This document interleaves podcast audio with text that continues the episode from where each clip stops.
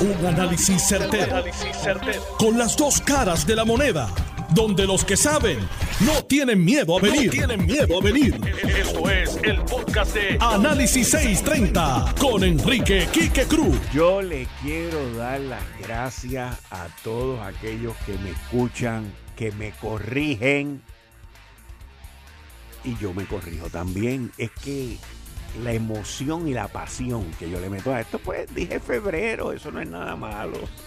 Febrero, octubre, noviembre, diciembre y enero.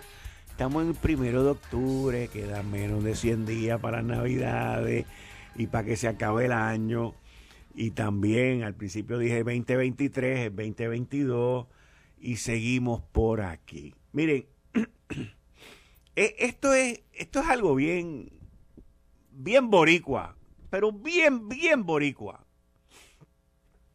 Y aquellos que hoy le están echando gasolina a que el gobernador está de acuerdo con el aumento, quiero que sepan, quiero que sepan, esto no es para defender al gobernador ni a nadie, quiero que sepan que en algún momento nos va a venir una marimba para encima, bien brutal, por el aumento este. Porque el, bueno, el, la, fórmula canibalesca que ha utilizado el negociado de energía para darnos un aumento de siete décimas de centavo, porque ese es el, el aumento. El aumento es de siete décimas de centavo. Cuando habían propuesto 2.46 centavos, o sea, que prácticamente le quitaron 2.4 centavos del aumento.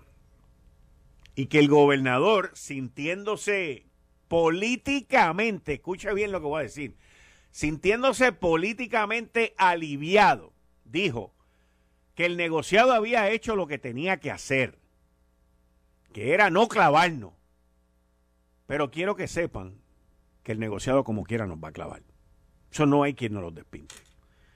Eso no existe quien no lo despinte. No existe.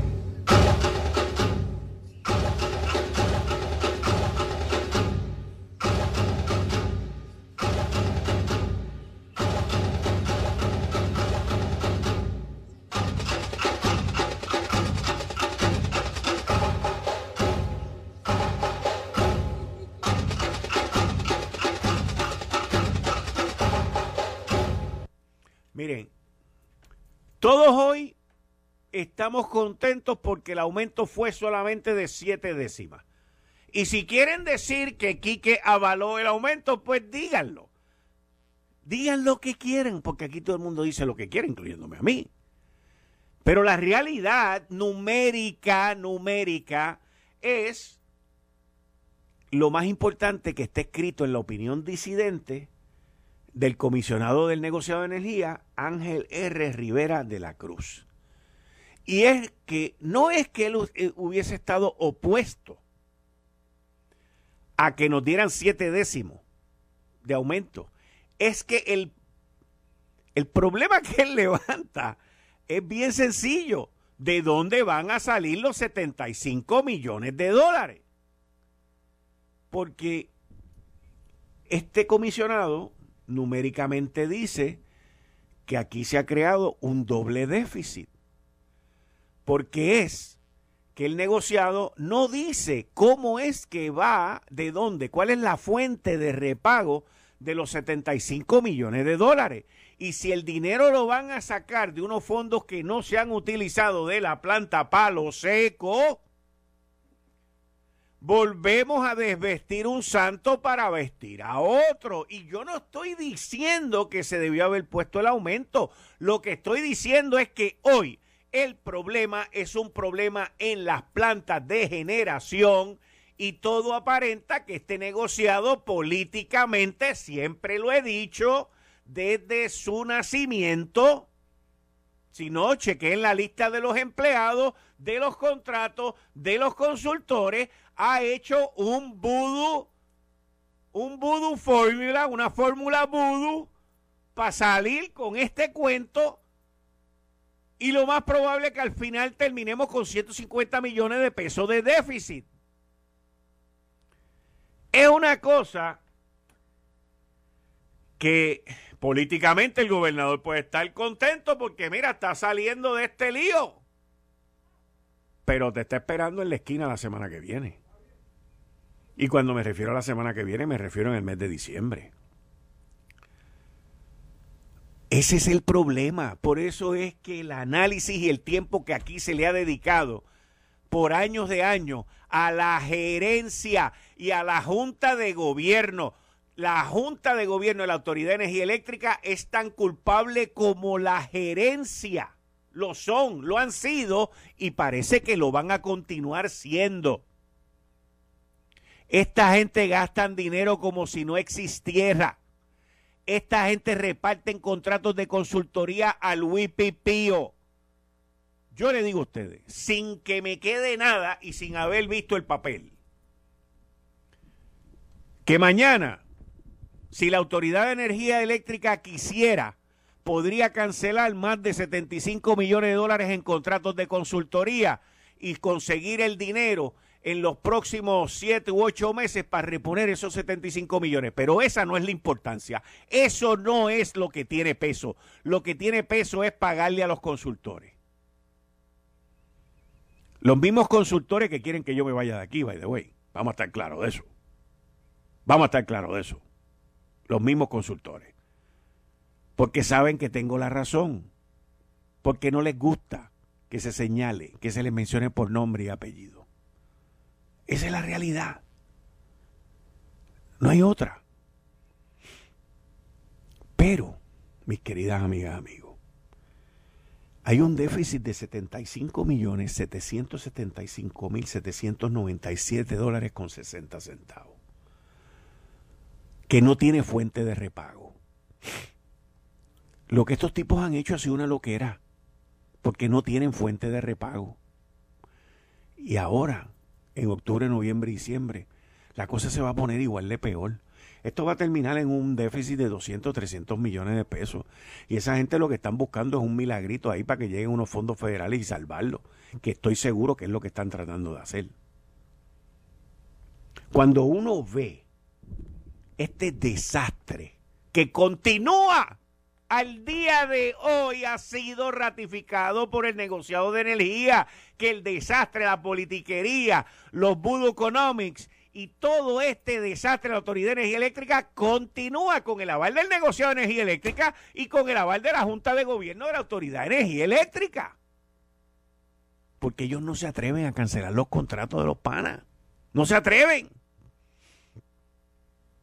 Pero, vamos a ver.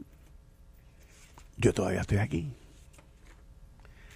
Entrando en el próximo tema, uno uno examina lo que salió ayer, por ejemplo, en la prensa, que sale hoy también, de la Autoridad de Energía Eléctrica, vinieron y dijeron que no habían comprado las piezas porque OGP no le había dado la, la aprobación.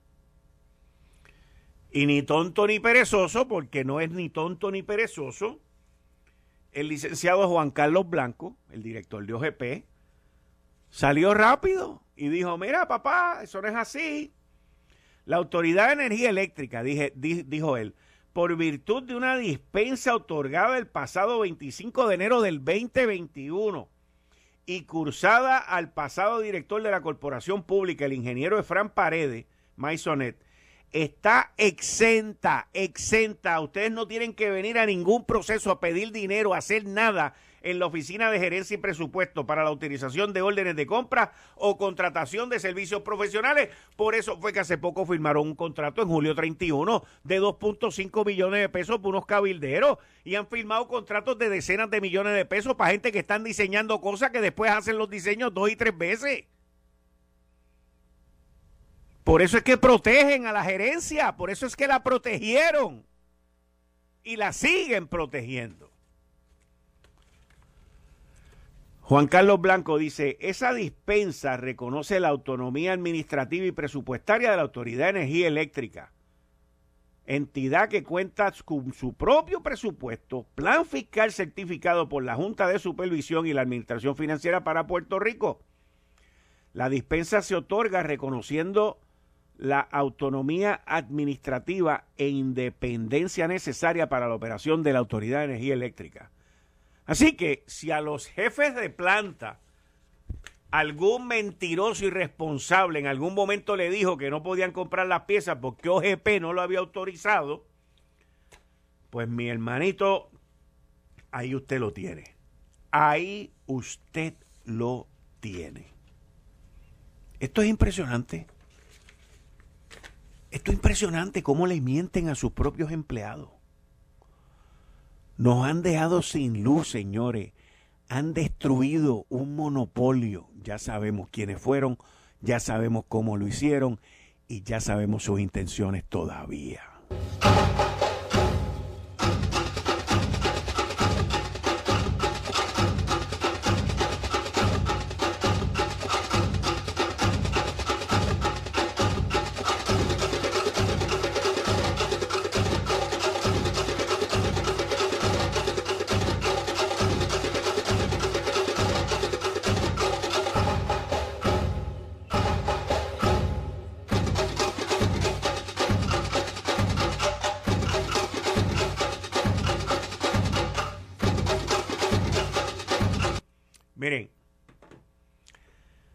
Obviamente el que el gobernador haya nombrado a Josué Colón como director ejecutivo cambia algo, mejora mucho, pero todavía, todavía en la Junta de Gobierno hay grandes enemigos de la electricidad para el pueblo de Puerto Rico. De eso yo no tengo duda. No tengo duda. Duda, no tengo ninguna duda. ¿Cómo va a lidiar con esa situación Josué Colón? No sé. Honestamente no sé. No sé, no, no, no. No sé, inclusive quién gane. No sé inclusive quién gane esa batalla.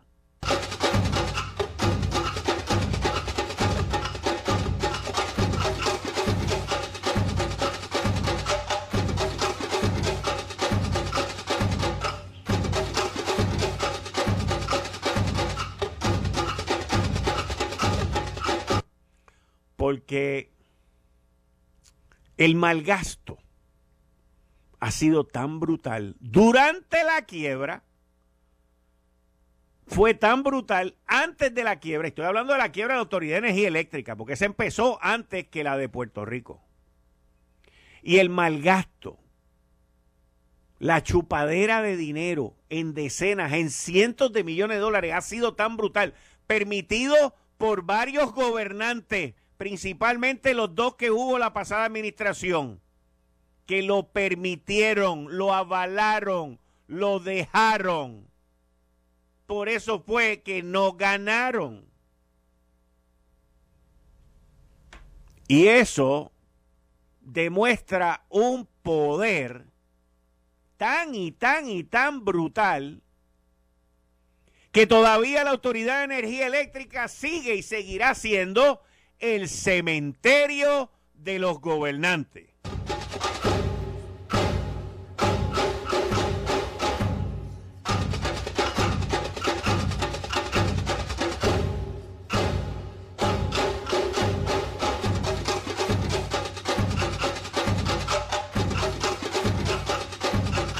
Ahora,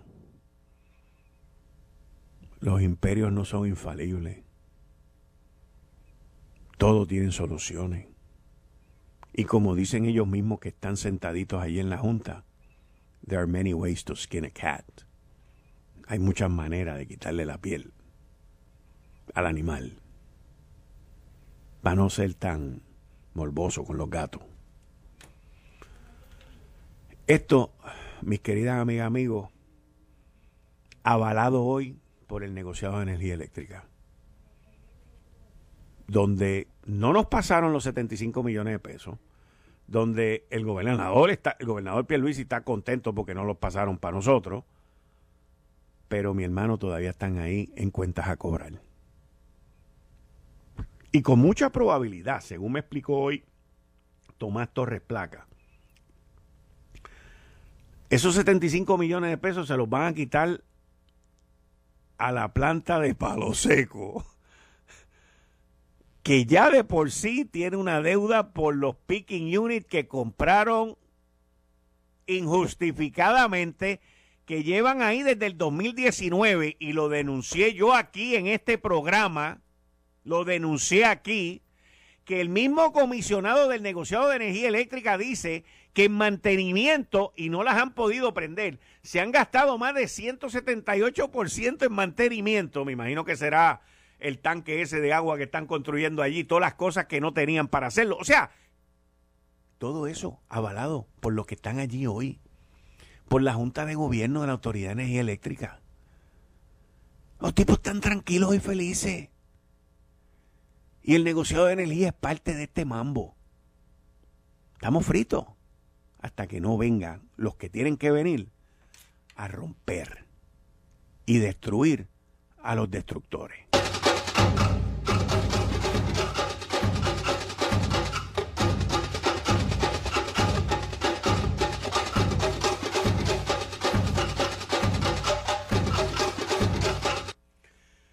Entrando en otro tema,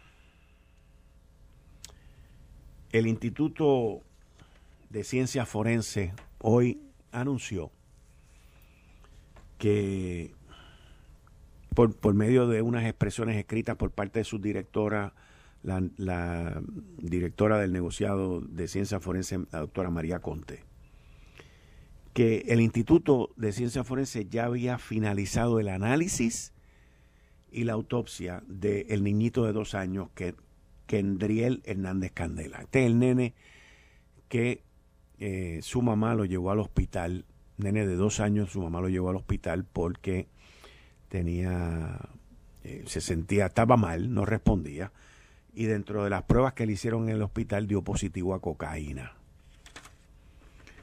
Y, y la autopsia se llevó a cabo el pasado martes por la doctora Rosa Rodríguez. Esta doctora estaba esperando a que llegaran hoy los informes de patología y de toxicología para determinar la causa de la muerte del niño. Ya, final. La doctora ya anunció, la doctora Rodríguez, Rosa Rodríguez, ya anunciaron que se va a reunir la semana que viene con la fiscal del caso. Básicamente, esto es bien sencillo. Si usted va para fiscalía, es porque la prueba lo lleva usted a fiscalía. Para discutir, como dice el comunicado, para discutir sus hallazgos y conclusiones, o sea, la prueba científica. Y entonces cierra el comunicado del negociado de ciencias forenses diciendo que como esto es una investigación que está en curso, los detalles no se van a divulgar, lo cual lo entiendo y es correcto y es responsable el que sea así, pero lo que les digo a ustedes es que la prueba es científica. Aquí no es testigos, ni esto, ni aquello, es prueba científica. Y los principales testigos va a ser la doctora Rosa Rodríguez, los que hicieron las pruebas de toxicología y los que interpretaron esas pruebas aquí. Esos van a ser los principales testigos en caso de que se lleve a cabo un proceso criminal, judicial, en Puerto Rico por la muerte de Kendriel. Triste, triste, pero es nuestra realidad en esta sociedad. Y en otro casito, en otro casito, que está, este está bellísimamente interesante, y este tiene que ver con Jensen Medina y el pedido que él y sus abogados han hecho para para que el, el, eh, Jensen Medina, el acusado, eh, pueda reintegrarse a trabajar. Y esto es un novelón, by the way. Esto es un novelón que me tienen que excusar, pero se los voy a contar más adelante en el programa. Porque tengo que ir a una pausa. Voy con la doctora, después voy con Gary. Así que a las 6 y 30 es cuando voy a, voy a tocar el, el tema de Jensen. Pero Fiscalía Estatal, Fiscalía Estatal, le mandó a la juez un planteamiento muy interesante que ha puesto a varias agencias a correr. Porque algo que Fiscalía le plantea a la jueza es, ¿alguien ha entrevistado a los testigos que están testificando en contra de Jensen? ¿Alguien le ha preguntado a los testigos que han testificado en contra de Jensen si se sienten amenazados que él esté en la calle? Esa y muchas preguntas más levanta Fiscalía. Vamos a ver qué dice la oficina del programa de asuntos con antelación a juicio. Vamos a ver. Vamos. Estás escuchando el podcast de Noti1. Análisis 630 con Enrique Quique Cruz. 5 y 34 de la tarde de hoy, viernes, primer día de octubre del 2021. Tú estás escuchando Análisis 630. Yo soy Enrique Quique Cruz y estoy aquí de lunes a viernes de 5 a 7 eh, vía telefónica con la doctora Ángeles Rodríguez, ex epidemióloga del Estado aquí en Puerto Rico. Doctora, muchas gracias por contestarnos. Buenas tardes a usted y a su radio audiencia. Doctora, la última vez que nosotros hablamos fue hace como 10 o 14 días y la situación estaba muy distinta a lo que está hoy en términos de hospitalizaciones positivos y, y toda esa estadística que se utiliza para analizar la situación del COVID. Eh, ¿Cómo usted, que sé que sigue este tema diariamente y estadísticamente, cómo ve las cosas hoy en Puerto Rico? Bueno, vemos que, las eh, decisiones que se tomaron han dado buenos resultados, que los eh, que las estrategias y la información que se le ha dado a la gente ha rendido frutos. Las estadísticas demuestran que los contagios van disminuyendo, que las hospitalizaciones van disminuyendo, las muertes van disminuyendo. Eso quiere decir que las estrategias de poner distancia, de vacunarse y de continuar con el uso de mascarillas y lavado de manos, pues funcionan. Hoy sale, doctora, eh, por parte de la farmacéutica Merck, eh, que van a ir directamente a, a pedir la autorización de emergencia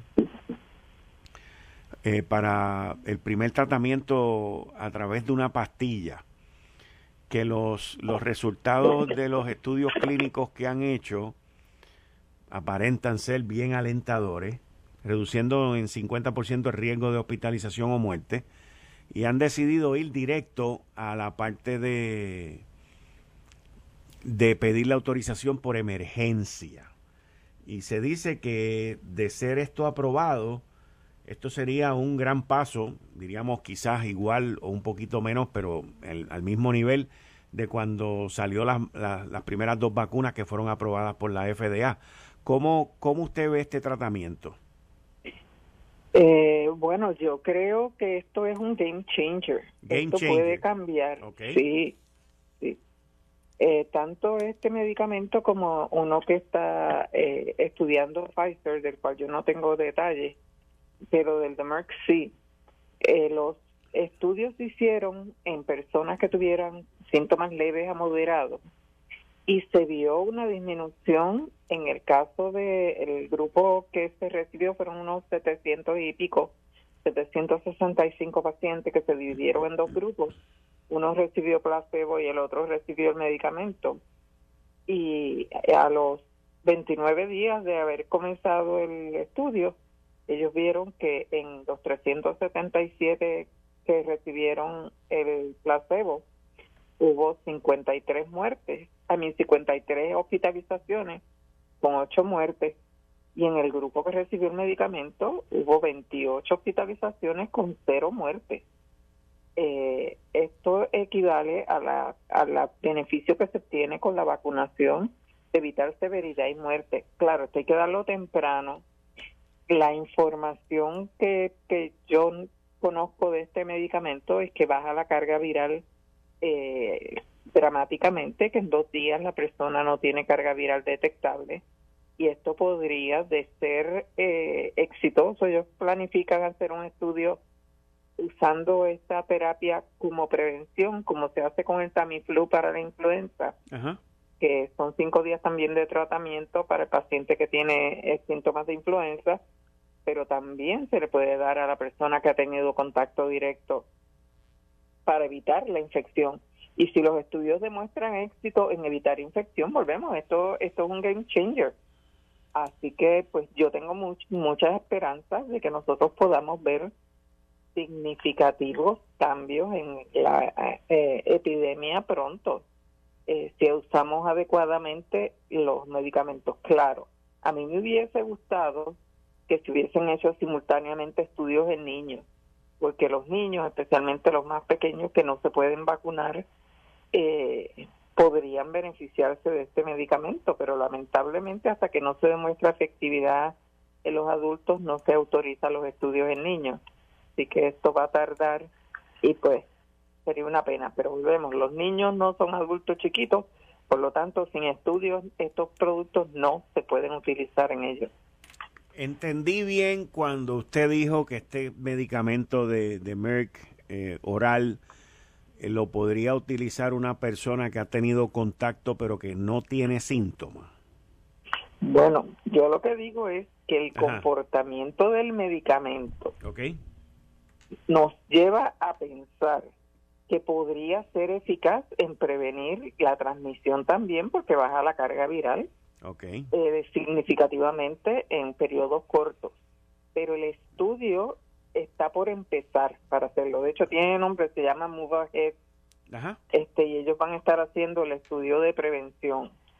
Eh, por ahora va a ser el estudio de, tratamiento para personas con que tienen síntomas leves a moderados. Eso es lo que ha salido hasta ahora.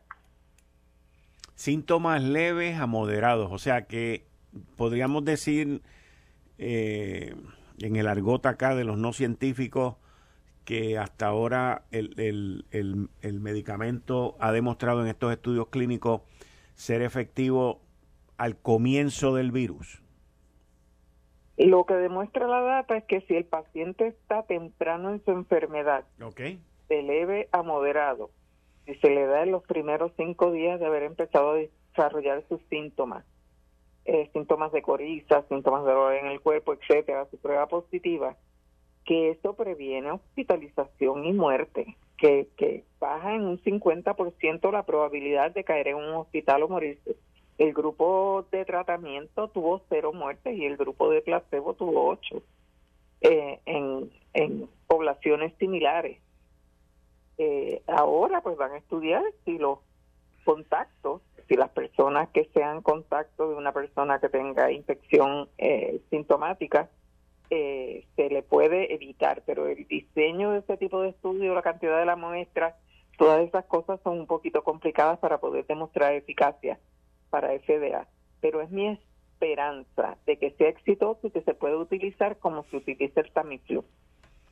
Y en ese caso, pues volvemos, este, estaríamos hablando de que de que nos no habría no habría mortalidad o sea ya si la gente no se muere pues ya el gobierno de Estados Unidos compró 1.200 millones de dólares o sea puso una orden y el y el medicamento ya está en producción esperando la aprobación de, de la Food and Drug Administration ahora tengo entendido que el medicamento ya se está produciendo y se está usando en otros países. Ah, usando en otros países, ok. Eso es correcto. En países que no requieren que la FDA de eh, autorización o, opine. Ok, interesante. Europa es mucho más este liberal, podríamos decir, Eh, que... Pues así, donde no hay abogados y no hay demandas, pues...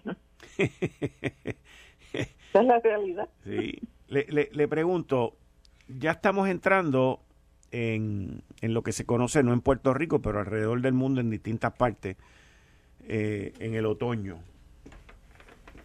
Y al entrar en el otoño, eh, pues comienza el frío. Y este virus, eh, parece que el frío lo ayuda a, crecer. Eso es correcto. ¿Cómo? Y, y, también le pregunto, al, al, al, ayudar a que el frío, al, al frío ayudar a que el virus crezca o se desarrolle, eh, ¿eso significa nuevas variantes, doctora? Podría significar nuevas variantes. O esto es un virus respiratorio. Los virus respiratorios tienden a ser virus de estación. Así que el otoño y el invierno son los virus, son las épocas en que más se reproducen. Principalmente los países templados, porque por el frío la gente se encierra al estar en espacios cerrados, como puede ser el tren, en los mismos restaurantes, todo el mundo adentro, pues cabe la posibilidad más alta de transmisión. Y claro, cuando hay transmisión y reproducción, se comete errores, se convierten en variantes. Ok. O sea que no podemos bajar la guardia por los próximos meses que vienen por ahí, en lo que estos medicamentos se siguen desarrollando y aprobando. Eso es correcto, y hay que vacunarse contra la influenza porque ambos virus pueden estar presentes en una misma persona. Así que nos tenemos que proteger también. Ok, está bien. Pues doctora, muchas gracias por estar aquí en Análisis 630. Buen fin de semana y muchas gracias por contestar. Gracias igual a usted. Saludos a usted y su red de audiencia. Muchas gracias. Ustedes escucharon a la ex epidemióloga del Estado, la doctora Ángeles Rodríguez. Y voy a volver a retomar el tema de, de lo de Jensen Medina, que él y sus abogados han pedido que él regrese a trabajar. Y hoy, eh, Fiscalía presentó una moción de solicitud de orden. Y es interesante eh, una serie de puntos que Fiscalía trae y que se convierten públicos por primera vez. Esto fue presentado hoy por el fiscal de distrito Yamil Juarbe Molina eh, Dianet Aymat Frías, fiscal auxiliar, Eduardo Bill Targa, fiscal auxiliar, y Jaime Perea Mercado, fiscal auxiliar. Los cuatro presentaron esta moción. Y la, la parte más contundente de este documento que le presentaron a la juez dice lo siguiente. Los testigos de cargo nos han manifestado estar preocupados con el permiso que ha solicitado el acusado Jensen Medina Cardona. O sea, que varios o todos de los testigos que han testificado contra Jensen, que estuvieron allí, me imagino muchos de ellos, el día del asesinato, pues le han dejado saber a Fiscalía que están preocupados de que este individuo ande por ahí, por la calle. Salta a la vista, dice la moción, en el punto número 13, que es el último de los que ellos presentan, de la referida moción, la ausencia de entrevistas a dichos testigos, quienes precisamente residen en varios de los pueblos donde, según la certificación presentada, estaría visitando el acusado de epígrafe, que aquí se refieren a Jensen Medina, para explorar sus preocupaciones en cuanto a su seguridad de concederse el permiso solicitado. Aquí, básicamente, ellos a lo que se refieren fue al informe que presentó eh, la oficina del programa de servicios con antelación a juicio con, quien yo he tenido oportunidad de dialogar ya en par de ocasiones. Y hoy, ante, antes de que saliera esto, tuve la oportunidad de hacer una pregunta y, logramos este, eh, averiguar de que esta oficina va a presentarle a la juez la semana próxima su recomendación. Así que todo aparenta, porque esto es apariencia hasta ahora, de que el juego de la papa caliente, porque aquí todo el mundo se ha pasado la papa caliente, menos fiscalía, de que el juego de la papa caliente, si dejamos salir a Jensen a ir a trabajar o no lo dejamos, pues va a terminar. Hoy, la representante de la oficina del programa de servicios con antelación a juicio nos dijo que ellos sí iban a emitir un informe con recomendaciones. Digo esto porque cuando Fiscalía presentó esto, aquí mismo en, en este, en este escrito, eh, Fiscalía resalta que el programa, el que por otro lado corresponde al programa de servicios con antelación a juicio, proceder con la entrevista y recomendación sobre la solvencia moral y legal del referido. Y aquí es donde hacen eh, eh, hincapié a lo que les acabo de mencionar. El pasado 30 de septiembre del 2021, la oficina de del programa de servicios con antelación a juicio compareció mediante una moción informativa huérfana de recomendaciones sobre el pedido del acusado. Ahí es donde Fiscalía dice, los testigos nos han manifestado que están preocupados con el permiso que ha solicitado Jensen y nos preguntamos aquí en Fiscalía si la oficina con el servicio de antelación a juicio ha entrevistado a los testigos en adición, en adición a que en esta misma moción eh, Fiscalía dice, miren, primero que nada, si juez, usted va a determinar que Jensen puede salir a la calle, si usted va a determinar que Jensen puede salir a la calle, juez, si usted va a determinar eso, Asegúrese que tenga licencia. Número uno. Número dos, juez. Asegúrese que si no tiene licencia, tienen que decir aquí quién es que le va a guiar. Así que esto se sigue poniendo interesante, pero a la misma vez se sigue alargando la cosa. La situación se sigue alargando y esto todavía a quien sigue beneficiando es al acusado. Así que vamos a ver qué va a pasar. Fiscalía presentó su moción. Hay que ver qué va a decir, qué orden va a dar la juez. Y hay que ver qué va a pasar con si le dan permiso ahora, que están en las postrimerías de este caso, a que salga a trabajar después de como 24 o 25 meses que esto se está llevando. Eso es algo que a mí por lo menos me ha sorprendido eh, lo mucho que este caso se ha tardado.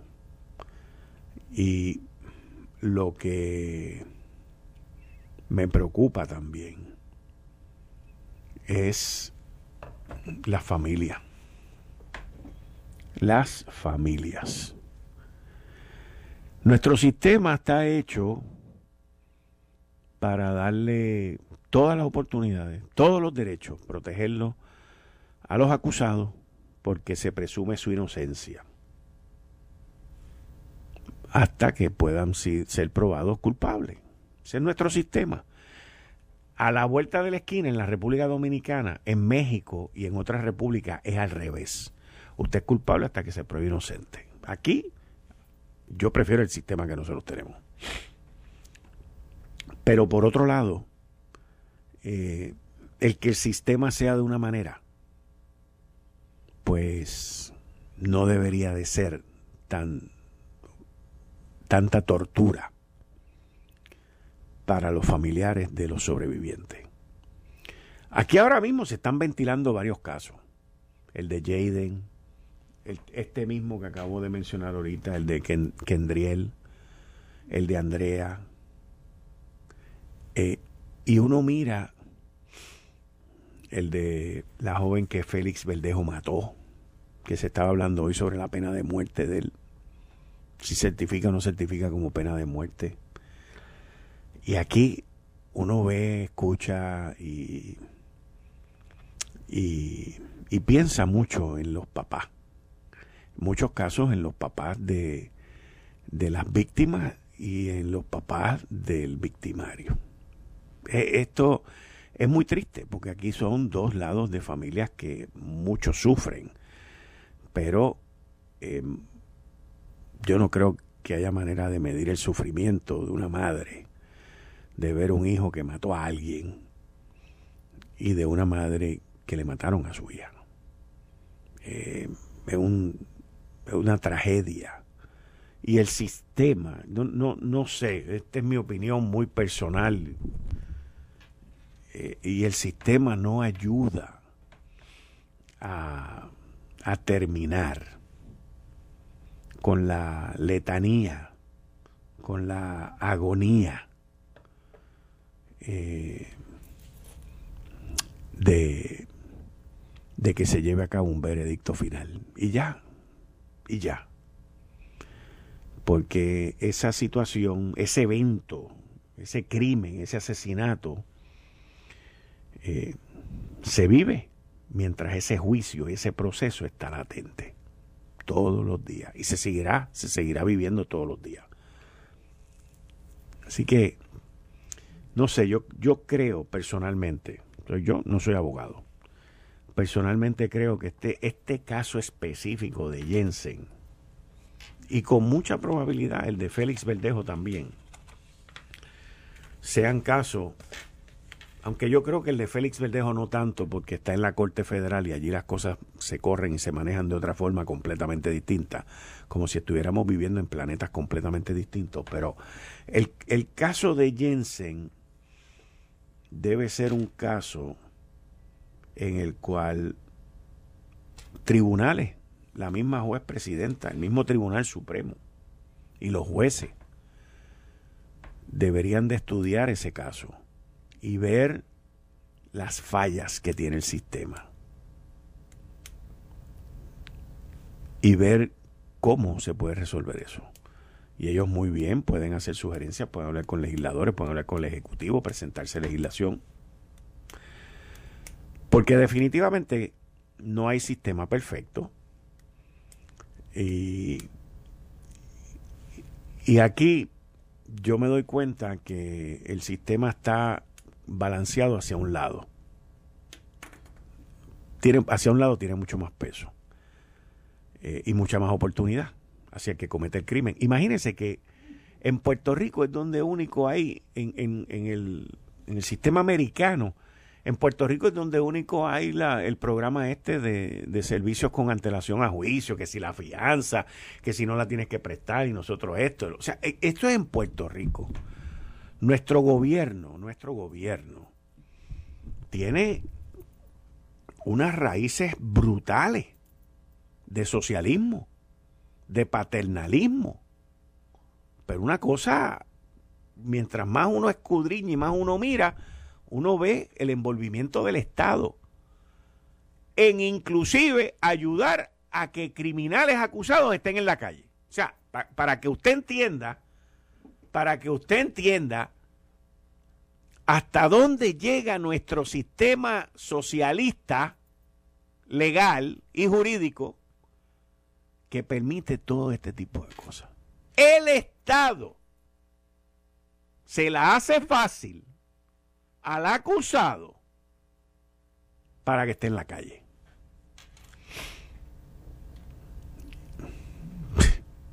Solamente en Puerto Rico. Esto fue el, podcast de Notiuno. Análisis 630 con Enrique Quique Cruz. Dale play a tu podcast favorito a través de Apple Podcasts, Spotify, Google Podcasts, Stitcher y notiuno.com.